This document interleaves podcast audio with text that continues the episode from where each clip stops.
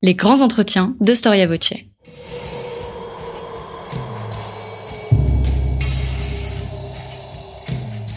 Une émission de la rédaction de Storia Voce.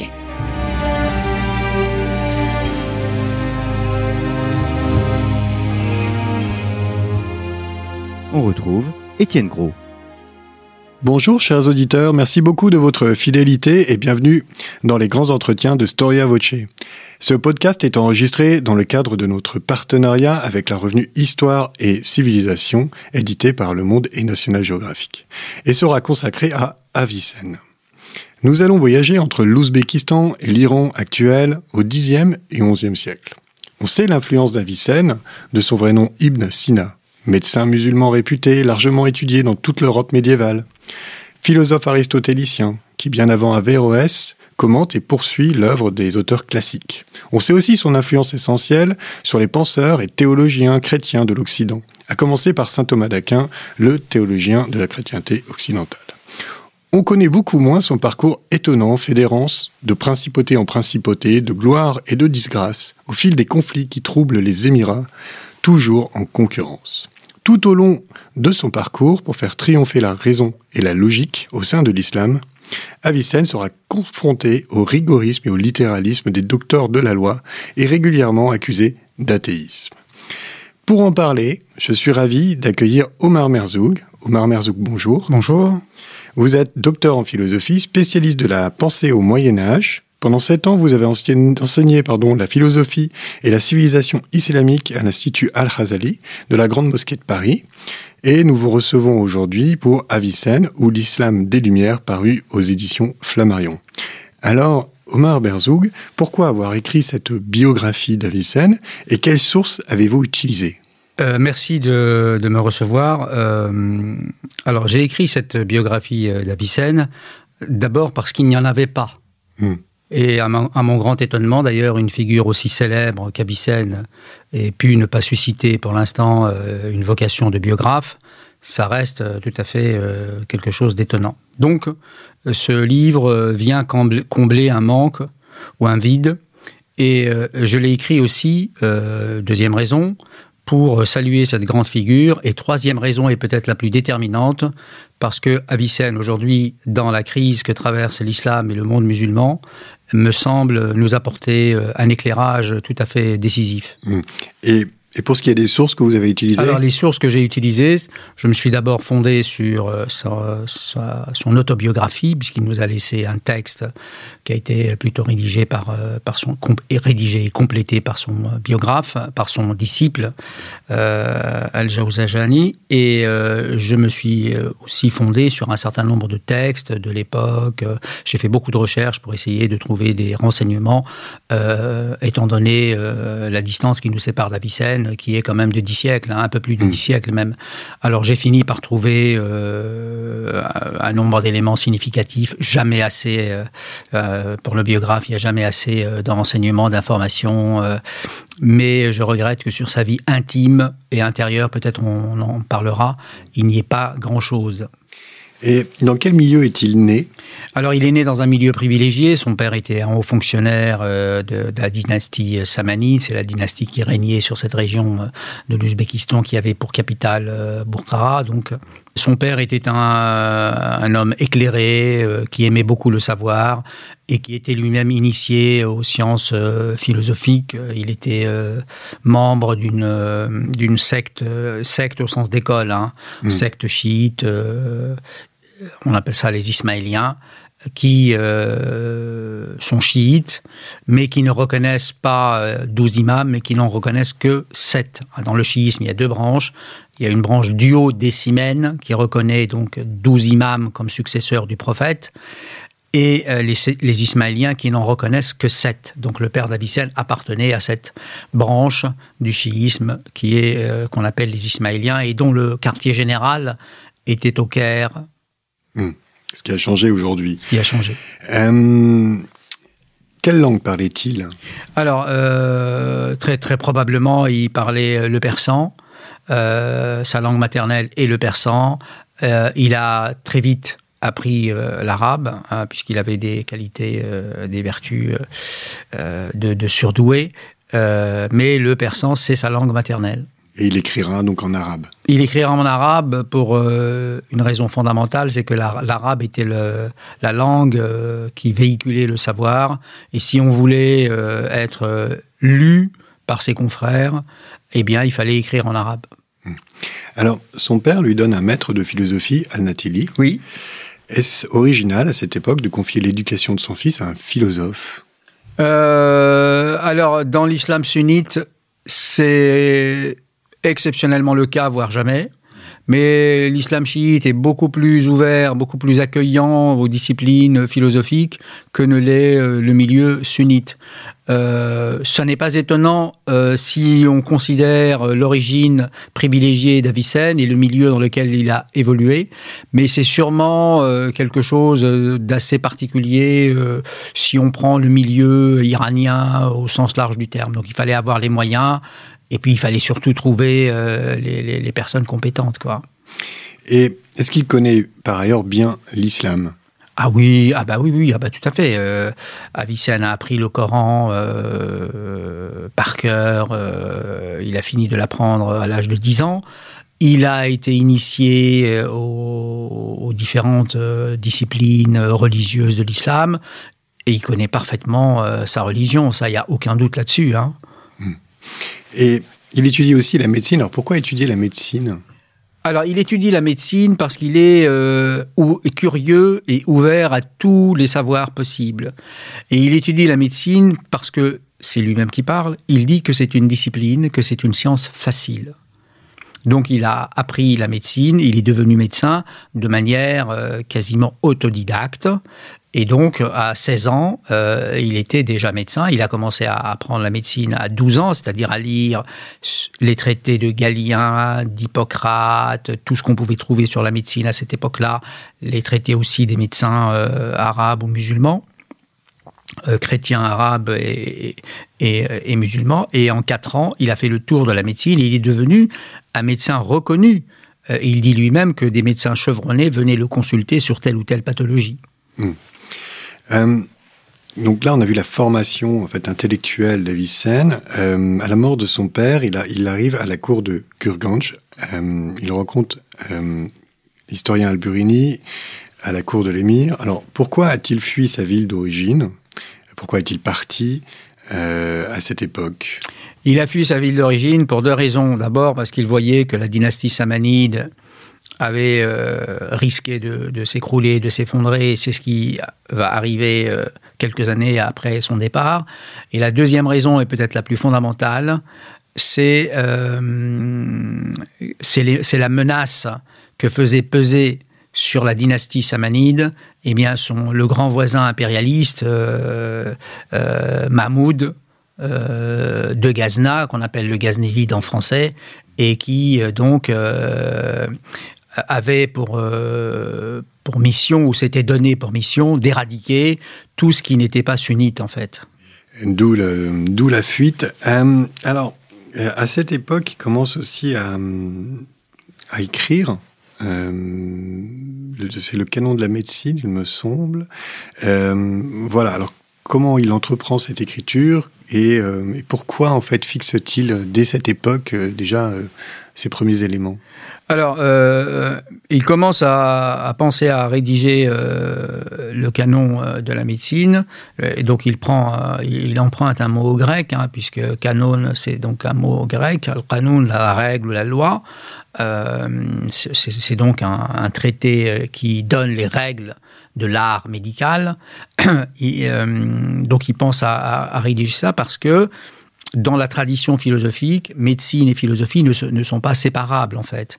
Et d'ailleurs, beaucoup de philosophes musulmans sont médecins.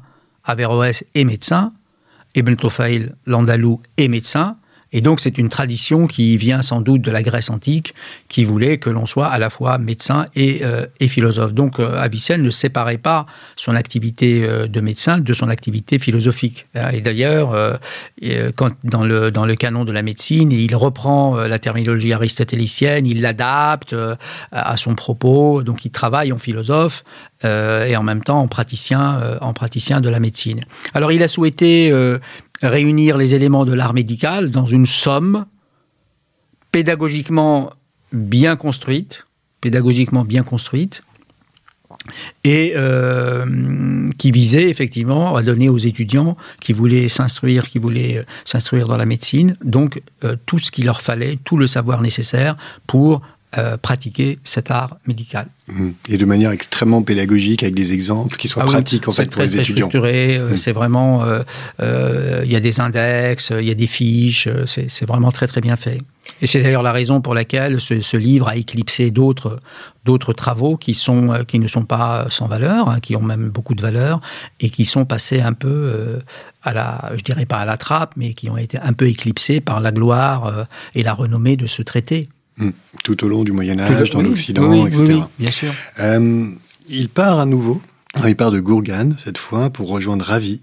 Alors pourquoi part-il à nouveau toujours plus à l'ouest euh, presque, là on est en, oui, on est en Iran, on n'est plus très loin de Téhéran, donc il y a un déplacement quand même assez net. Euh, donc pourquoi part-il et dans quel contexte se retrouve-t-il? Alors lui, il a toujours cherché, Avicenne a toujours cherché euh, donc des cours ou des émirats où il pouvait, où il pouvait exercer son activité de philosophe et de médecin de manière relativement libre. Alors à chaque fois que ces conditions étaient remises en question, donc il s'en allait. Euh, et donc, euh, s'il est parti à Rail, c'est parce que, euh, eh bien, là où il était auparavant, eh bien, les conditions n'étaient plus réunies pour qu'il puisse continuer son, travail. je ne dirais pas en toute sérénité, parce que la condition de philosophe dans le monde musulman est loin d'être sereine, mais disons avec une relative sérénité. Et le, il a dû son salut, mais peut-être en reparlera-t-on, souvent à sa condition de médecin, parce que l'esprit oriental est un esprit assez pratique. On voit en Orient euh, l'intérêt qu'il y a à exercer la médecine. Directement. Directement. Mais on ne voit pas, on voit beaucoup moins l'intérêt à être philosophe. Hmm. Qui est plus dans la spéculation intellectuelle et donc moins pratico-pratique. Exactement. D'accord. Et euh, donc, et quel est le contexte de cette nouvelle ville, euh, voilà politique notamment, qui est assez complexe, on va dire. Oui, alors là, il, il, va se retrouver au milieu de, de, de conflits euh, entre la régente, ses, ses, deux enfants qui vont se disputer le pouvoir, euh, et donc là, il devient plus ou moins un conseiller occulte des deux frères, et puis il va essayer de, quand même d'avancer dans son travail, à la fois son travail de philosophe et son travail de, de médecin. Là, il a commencé à écrire, enfin, à dicter plus exactement sa grande encyclopédie du Shifa, et sa, sa grande hantise était de ne, pas, de ne pas arriver à finir ses travaux. Facteur aggravant, on va lui proposer d'exercer directement les responsabilités du pouvoir. Hum. Donc oui, effectivement, il va devenir vizir voilà. euh, à Hamadan, je le prononce aussi bien que je peux. Euh, alors, quelle est l'importance de cette expérience politique dans son œuvre et dans sa vie? Alors, elle est très très importante parce que c'est le c'est le seul philosophe finalement musulman qui va directement gérer un État, hein, gérer un État et pas seulement être un conseiller du prince, mais gérer directement les responsabilités du pouvoir et les exercer directement. Donc c'est quand même quelque chose de très important. Alors, il aurait pu refuser dans l'absolu. Mais euh, comme il se situait dans une perspective platonicienne, qui veut que ceux qui exercent le pouvoir soient les plus savants, or les plus savants dans la tradition philosophique, ce sont les philosophes. Et donc les philosophes ont vocation à exercer le pouvoir. Et donc ils ne pouvaient pas refuser. C'est le pouvoir au meilleur. Voilà. Et donc, ils savaient quels étaient les risques, puisque il savait très bien que d'autres vizirs ont été tués, ont été victimes d'attentats, etc., de, de vengeance, hum, ont été destitués. Il savait ce qu'il risquait, mais malgré ça, il a pris, il a pris ce grand risque et par deux fois, il a exercé les responsabilités du pouvoir. Oui. Alors, euh, il exerce sur un territoire de quel ordre à peu près euh, sur un émirat, hein, donc euh, je ne saurais pas vous dire exactement. Euh, c'est une portion de la, de la Perse, de l'Iran actuel. Oui, oui, oui. ce sont, la Perse était divisée en un certain nombre de principautés, donc c'était une petite principauté. Euh, mais en revanche, les problèmes étaient, étaient graves, étaient réels, étaient réels et sérieux. Hmm. je reviens à son œuvre. Euh, et on reviendra à la politique un petit peu après. Euh, pas, vous avez évoqué Al-Shifa, donc le livre de la guérison, alors qui, contrairement à son titre, ne parle pas de médecine, mais parle de philosophie, hein, c'est bien ça. Euh, alors pourquoi ce titre justement, et euh, quel est l'objet de, de cette œuvre, Al-Shifa? Alors le titre donc, on traduit ça par le livre de la guérison. Alors, il s'agit d'une encyclopédie, d'une vaste encyclopédie qui fait, dans l'actuelle édition du Caire, dix gros volumes, euh, où il y a de la métaphysique, où il y a des mathématiques, où il y a de l'astronomie, où il y a euh, de la logique. Euh, enfin, toutes les disciplines philosophiques classiques sont parfaitement représentées. Alors, il a intitulé son livre Le Shifa parce qu'il considère que la mission de la philosophie, c'est de guérir, c'est de guérir. C'est la mission de la philosophie, c'est d'être une ascèse.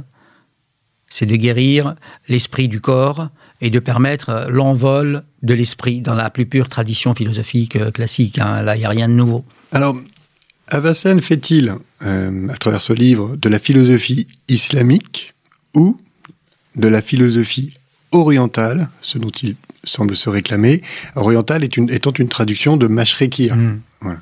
Et c'est un problème sérieux qui s'est posé parce que euh, dans un, un livre qu'il a laissé inachevé, qui s'appelle justement euh, euh, La philosophie orientale, qui devait être un traité de philosophie orientale, eh bien, il dit que en fait, il n'a jamais été aristotélicien, qu'il se réservait la possibilité de dire quelle était sa vraie pensée, et que c'est dans ce livre-là euh, qu'il va dire sa vraie pensée. Hors de ce livre reste euh, quelques pages de logique euh, et, et, et, guère davantage. Euh, et, donc, euh, dans, son, dans, dans le Shifa, en fait, on a un, un traité de philosophie tout à fait classique, tout à fait classique, dans lequel ces problèmes de philosophie islamique ou pas islamique ne, se, ne sont pas Sont vraiment pas abordés. posés. Ne sont pas vraiment posées, en fait. Euh, cette question va se poser dans d'autres textes, mais elle ne se pose pas dans le Shifa. Le Shifa est un, trait de, est un traité de philosophie euh, classique qui se situe dans le sillage du néoplatonisme. Euh, Il y a de l'aristotélisme, mais il y a aussi du Platon, mais il y a aussi du Plotin. Euh, C'est une vaste synthèse. C'est le prolongement de l'Antiquité. Voilà, c'est le prolongement de l'Antiquité, tout à fait. Alors quel est l'enjeu euh, par rapport justement à faire de la philosophie orientale par rapport à de la philosophie classique? Qu'est-ce qui, qu'est-ce qui va différencier, euh, j'ai envie de dire, euh, pourquoi il se réclame d'une nouvelle, d'un nouveau chemin? Pourquoi il a besoin de faire ça? Bah parce qu'il souhaite, il souhaite s'inscrire comme philosophe original, avec un apport original. hein, et, ne, lui, il a toujours, il a toujours beaucoup d'inventivité, donc il, a une bonne formation classique, il a, il a assimilé Aristote, il a assimilé euh, les, auteurs classiques, mais il souhaite apporter sa, contribution à, l'avancée du savoir, euh, du savoir philosophique. Et c'est ça qui, euh, qui est très très intéressant parce que il va, il va pouvoir le faire précisément grâce au contexte musulman. Hein, puisque dans ces traités, il est question euh, euh, de miracles, il est question de prodiges, De résurrection de résurrection, euh, tout ça, tout ce qu'on ne trouve On va pas y revenir un petit peu les- plus tard, mais d'accord. Donc il y a toute une polémique après Voilà. religieuse et philosophique euh, qui va exactement, se développer. Exactement. Je reviens à la politique. Dans quelles circonstances est-il justement arrêté et emprisonné en tant que vizir ou en tant qu'ancien vizir? Alors on est en, en 1021. Oui, et là, il est, il est arrêté parce que, occupant euh, ou exerçant euh, les, responsabilités du, du vizirat, il souhaite apporter un certain nombre de réformes. Et parmi ces réformes, il souhaite euh, supprimer les privilèges aux prétoriens de l'armée qui, bénéficient et jouissent d'un certain nombre de privilèges qui lui semblent parfaitement indus. Et c'est ça qui fait, qui soulève contre lui la fureur des prétoriens. Et là, il a failli effectivement perdre la vie. Au terme d'un compromis, on décide de, de le mettre en prison. Euh, il restera pendant quatre mois euh, emprisonné. Il ne devra son salut qu'à la chute, qu'à des événements politiques qui vont entraîner la chute, la défaite du, de du régime. voilà, etc. Euh, à la même époque aussi, euh, il écrit des fables. Oui, alors il écrit des fables dans son, dans sa, dans- en prison. Il écrit des contes ou des fables parce que il, il se soucie en fait de euh, mettre à la disposition de son lecteur une manière beaucoup plus pédagogique et plus simple de comprendre sa pensée. Dans, dans ses contes, euh, il n'y a pas euh, l'expression d'une autre pensée, c'est sa pensée qui, en fait, prend une autre tournure, une tournure beaucoup plus simple, puisque on comprend plus les contes et plus vite les contes qu'un traité de philosophie aristotélicienne classique. Donc c'est une forme de vulgarisation. Comment Voilà. s'appelle la fable? Vous pouvez nous le rappeler? Euh, Hayy ibn Iqzan, D'accord. Qui veut dire? Qui veut dire le vivant, fils de l'éveillé. Merci beaucoup. Euh, alors, il va fuir à, à Ispahan après toutes ces tribulations. Euh, il va à la cour de Ala al-Dalwa. Oui. Le mieux que je peux toujours. Alors, euh, quel est le contexte politique à Ispahan? Euh, Voilà, que se passe-t-il pour lui dans cette nouvelle ville où il part encore un peu plus loin, en fait, hein, au final? Alors euh, là, il arrive au terme du voyage. hein. Il ne le sait pas encore, mais il arrive au terme du voyage.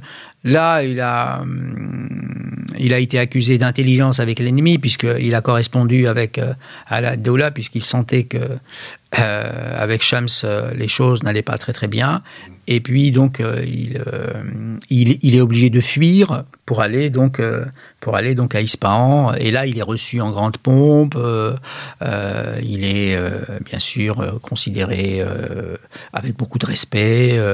là, sa vie se, se stabilise en quelque sorte. Alors, il y aura encore des événements très mouvementés, puisqu'il y aura un sac d'Ispahan où il va perdre un certain nombre de textes, Hmm. euh, notamment une encyclopédie qu'il avait rédigée et qui est perdue.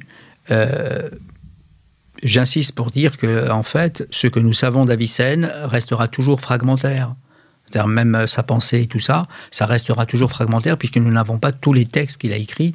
Et donc aucun spécialiste, aucun érudit ne peut dire de manière... L'ensemble de sa pensée. Oui, de- en se référant à l'ensemble de ces textes, quelle a été vraiment sa pensée et la reconstituer. Ça, donc, elle restera toujours euh, fragmentaire et parcellaire, parfaitement. Mais on a le même problème avec les auteurs antiques, d'ailleurs. euh, Oui, on a... le- souvent. Oui. Il nous oui, manque oui. souvent des, des Oui. œuvres, des morceaux d'œuvres. Oui. Il rédige aussi un traité alors du salut al-Najat. Oui. Alors, je, je fais une petite euh, pirouette, mais le, le traité de la guérison ne parle pas de médecine. Euh, et le traité du salut non plus. Euh, et on est bien toujours aussi dans de la philosophie. Euh, voilà, mais quel est le but de ce traité à nouveau? Le traité du salut, Najat, donc ce, est toujours, est quasiment toujours présenté comme une sorte de d'abrégé du Shifa. Mm. Hein? Donc il a fait cet abrégé pour permettre un accès euh, plus, plus simple. Plus simple, plus rapide. Plus Il y avait rapide. 10 volumes. hein, Oui, le- 10 volumes, oui, 10 gros voilà. volumes. Plus rapide à sa pensée. hein. Mm. Le Shifa a fait euh, 300 pages. Euh, le, euh, le, le Najat fait, fait 300 300 pages. pages. Mm. Euh, Le Shifa en fait plusieurs milliers. Quoi. Nettement plus. On espère une traduction en français bientôt. Euh, alors vous êtes à l'écoute de Storia Voce. Je reçois Omar Merzoug, auteur d'Avicenne ou l'Islam des Lumières. Ce podcast euh, vous est offert par notre rédaction avec le soutien de l'association Storia Voce. Vous pouvez continuer à soutenir l'association via la page d'accueil de son site. Alors, dans votre livre, vous évoquez une citation euh, de Maj al-Din al-Baghdadi euh, qui raconte sa discussion en songe avec Mahomet. Alors je cite, il demande donc à Mahomet, que dis-tu d'Avicenne Et Mahomet de répondre, c'est un homme qui a prétendu atteindre Dieu sans ma médiation. Aussi, l'ai-je fait disparaître, il a chu en enfer. Donc, voilà, je pose le, débat en termes de, polémique islamique. Euh, voilà, je pense que la citation est assez claire. Euh, alors, qui sont les détracteurs d'Avicenne et que lui reproche-t-on?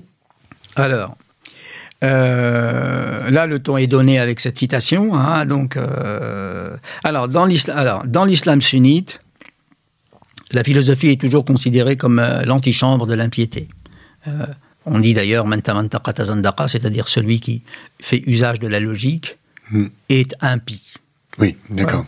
Donc, euh, Ça pose ton- un cadre. ça pose un cadre, c'est le, c'est le, le cadre du, du- dans lequel le sunnisme considère et interprète la philosophie. euh, et d'ailleurs, euh, même un sociologue très éclairé comme Ibn Khaldoun euh, dit, qui- dit pique-pendre de la philosophie, dit que les philosophes se trompent tout le temps, que c'est pas très recommandable de, de lire les philosophes, que ça ne sert strictement à rien, etc. Bon, donc euh, en islam chiite, la question se pose un peu différemment, mais même chez les chiites, il y a eu des problèmes. hein. Même chez, mais il y, a, il y a aussi des docteurs de la loi chiite qui considèrent qu'Avicenne est impie euh, et qui donc partagent le point de vue de leurs collègues euh, sunnites. Sunnite. Hmm.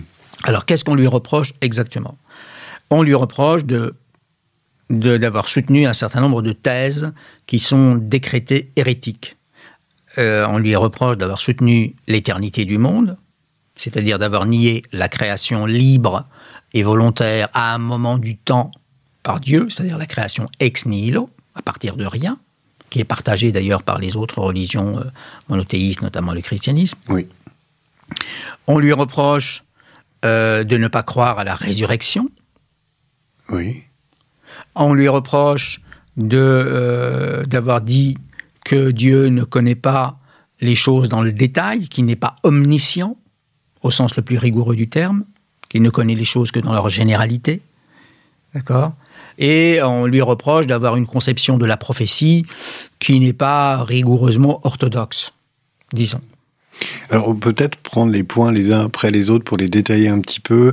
Euh, pour ce qui est du rôle de la création, alors quels sont les, enjeux justement entre un monde éternel euh, et un monde créé euh, dans une perspective islamique? Mais on pourra avoir les mêmes débats dans une perspective chrétienne, par ailleurs, en théologie. Pour, euh, pour Avicenne, euh, dire que Dieu a créé le monde dans le temps, c'est euh, outrager la majesté de Dieu.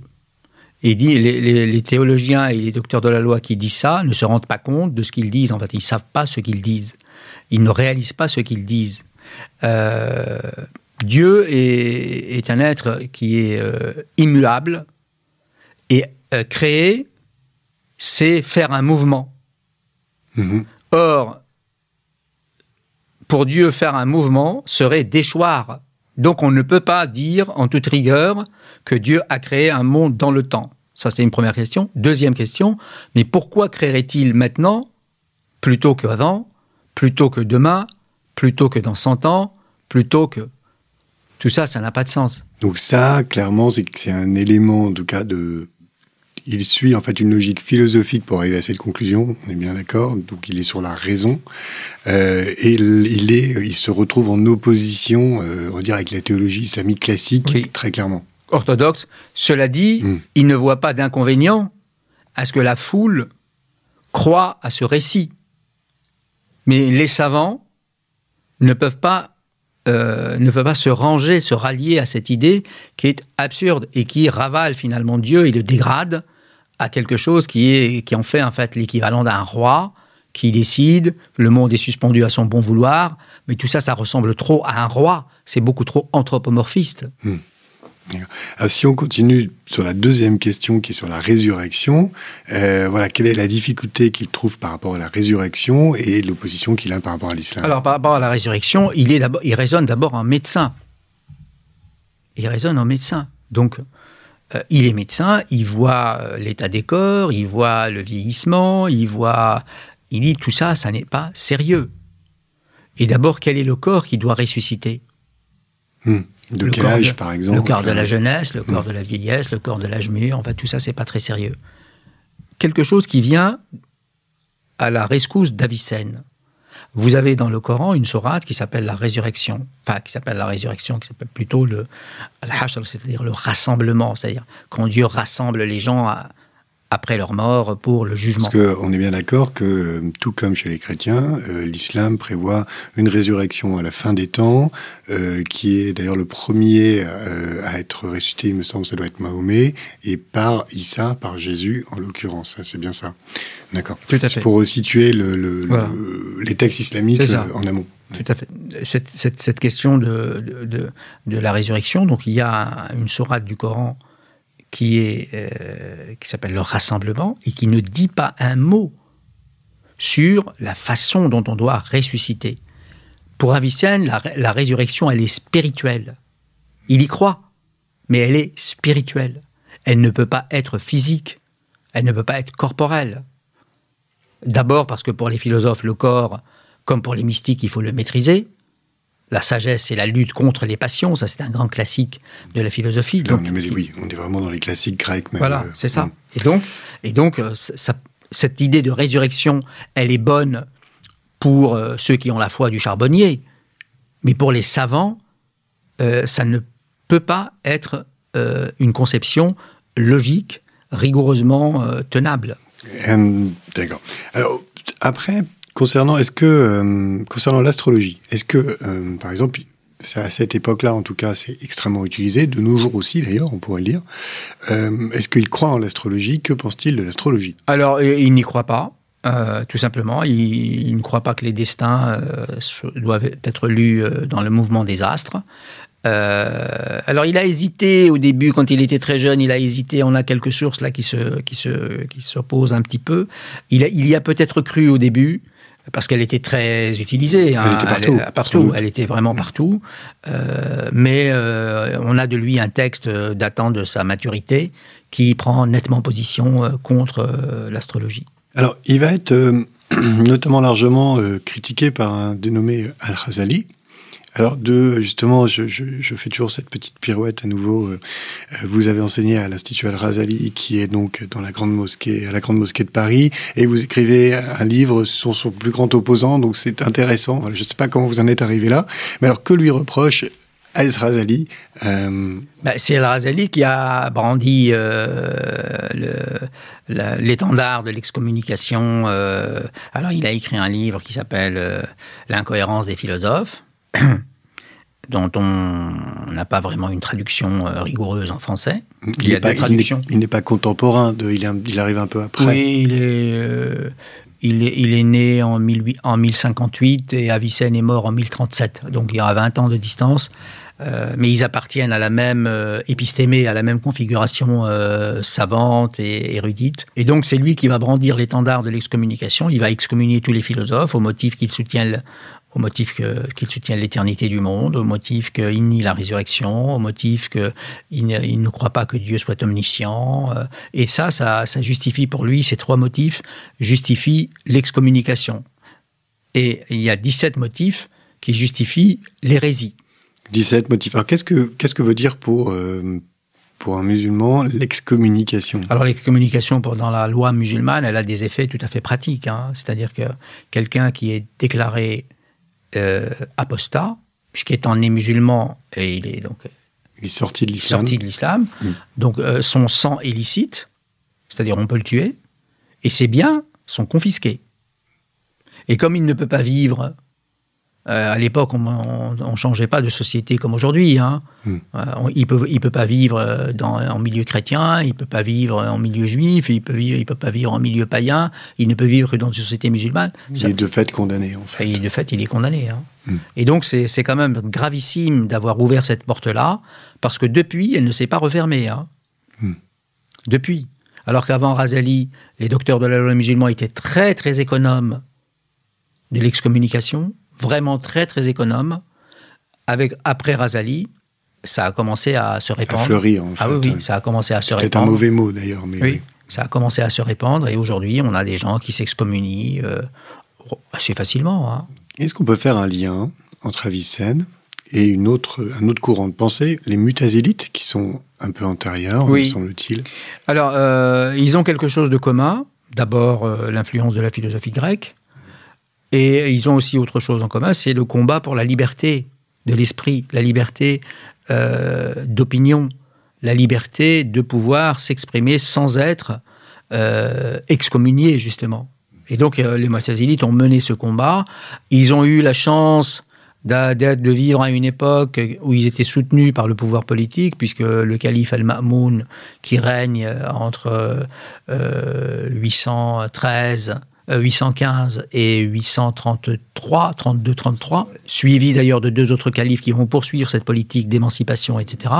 Et donc, ils ont eu une époque vraiment très favorable où ils ont fleuri, où ils ont développé leurs idées. Après, ils ont été, euh, ils ont perdu la bataille. Hein, euh, ce qui s'est passé en islam, c'est ça le problème de l'islam, c'est ça. C'est-à-dire que ce, ce, qui a été victorieux en Occident a perdu la guerre mm. en Orient. C'est-à-dire l'usage notamment de la philosophie et de la pensée euh, antique, en tout cas, n'a pas, n'a pas eu d'héritage euh, dans le monde. Euh, non seulement on n'a pas eu d'héritage, mais on l'a enterré. On a enterré cet héritage. Et d'ailleurs, le meilleur exemple, c'est que les textes des Mu'tazila ont été détruits. Détruits. On n'en a pas. Ah ben, si, on, en a. Mais nous, on sait que la masse des écrits qui ont existé est infiniment supérieure à, ce qui a survécu. À ce qu'on a pu trouver. à ce qui a survécu.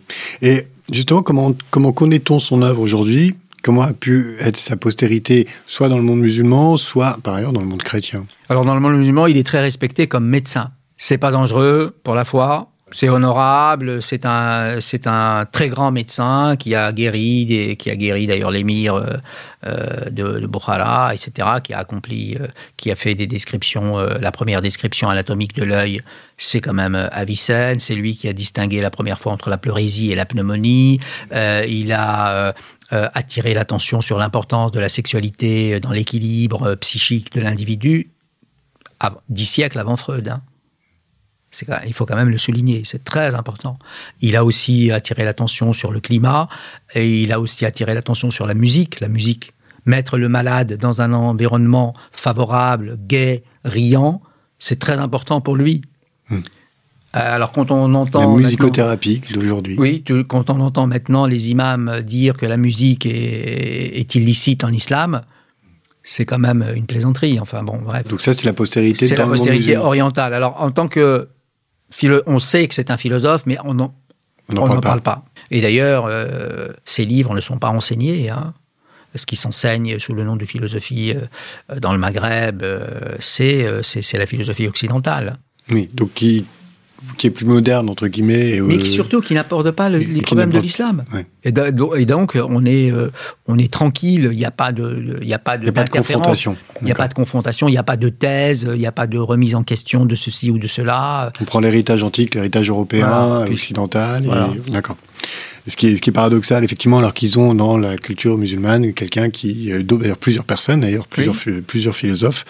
Et en Occident, Avicenne, donc on connaît sa postérité euh, grâce aux travaux euh, des Occidentaux eux-mêmes. Euh, alors pourquoi est-ce qu'en Occident Avicenne a eu une telle postérité D'abord parce que son œuvre arrive en Occident 50 ans avant Aristote. Hmm. C'est-à-dire avant on avait d'Aristote quelques traités logiques, les analytiques. Il manquait beaucoup d'œuvres. Il manquait beaucoup d'œuvres. Avicenne leur apporte, apporte toute une vision du monde, et donc euh, une anthropologie, une angélologie, d'ailleurs, ça les a beaucoup intéressés, l'angélologie d'Avicenne, et tout ça a apparu aux, philosophes chrétiens, aux penseurs chrétiens, euh, compatible avec le christianisme. Hmm. Alors qu'un Averroès est beaucoup moins compatible avec le christianisme. Alors, il me semble que saint Thomas d'Aquin le, parle de lui comme le philosophe dans euh, sa somme théologique. Le philosophe, il, parle toujours de lui avec respect, hmm. alors qu'il dit que Averroès est le corrupteur de la philosophie aristotélicienne. C'est quand même euh, pas la même chose. Et euh, pour finir, j'ai une dernière question. Peut-on donc être croyant et exercer son esprit critique sur le livre sacré de l'islam? Oui, on peut. On peut, à condition de considérer que euh, l'approche rationnelle est tout à fait valide, à condition de ne pas se situer dans, un, dans une répétition de ce qui a été dit. Et d'ailleurs, le Coran lui-même autorise la pluralité des approches, puisque dans la Sourate 3 au verset 7, il dit qu'il y a des versets clairs et des versets équivoques. Hmm. Et seuls les savants et Dieu savent le sens de ces versets équivoques. Eh on va rester sur ces mots, sur, le, sur ce dernier verset. Merci beaucoup, Omer Merzou, d'avoir répondu à, nos questions. Je vous en prie. Euh, alors, je vous rappelle que vous êtes donc docteur en philosophie, spécialiste de la pensée au Moyen Âge, que pendant sept ans, vous avez enseigné la philosophie et la civilisation islamique à l'Institut Al-Khazali de la Grande Mosquée de Paris pour former des imams. Euh, nous vous recevons aujourd'hui pour Avicenne ou L'Islam des Lumières, paru aux éditions Flammarion. En lien avec cette émission, vous pouvez retrouver dans le numéro de mai 2021 de la revue d'Histoire et Civilisation un dossier sur la médecine arabe médiévale et son influence en Europe. Il me reste à vous remercier, chers auditeurs, pour votre fidélité et à bientôt pour un nouveau numéro de nos grands entretiens. Je vous souhaite une excellente semaine.